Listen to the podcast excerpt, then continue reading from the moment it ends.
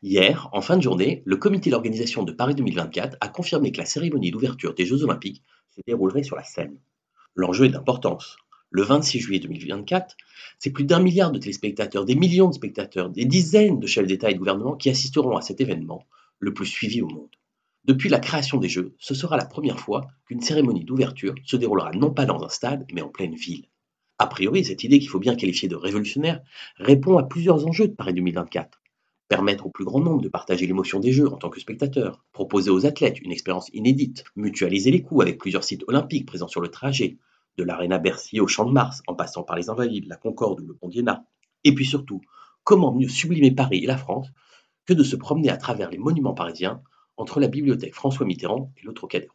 Cette décision avait été annoncée en juillet dernier par le président de la République alors que la presse se faisait l'écho d'interrogations de la préfecture de police de Paris quant à la sécurisation d'un événement d'une telle ampleur. D'ores et déjà, le budget consacré à la sécurité a presque doublé entre le montant évoqué lors de la candidature de Paris 2024 et le dernier budget voté, sachant qu'il ne s'agit ici que de la sécurisation à l'intérieur des sites, puisque fort logiquement, c'est l'État qui assurera la sécurité de tout ce qui se passera en dehors.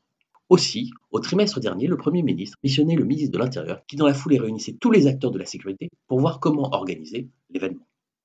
Parmi les contraintes pointées par la préfecture, le besoin en tireurs d'élite et en nageurs de combat.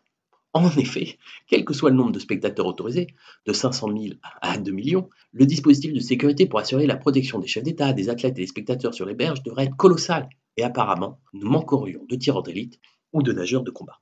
En toute franchise, on doit se réjouir d'apprendre que des solutions aux différents enjeux sécuritaires aient été trouvées. L'image de la France et de Paris sera sublime, n'en doutons pas, à l'image de la commémoration du bicentenaire de la Révolution en 1989, dont les plus anciens se souviennent. Bon, cela renforcera le caractère muséal de Paris, dont d'aucuns se plaignent, mais c'est un autre sujet que le sport, et comme disaient les inconnus, dont les plus anciens se souviennent également, cela ne nous regarde pas.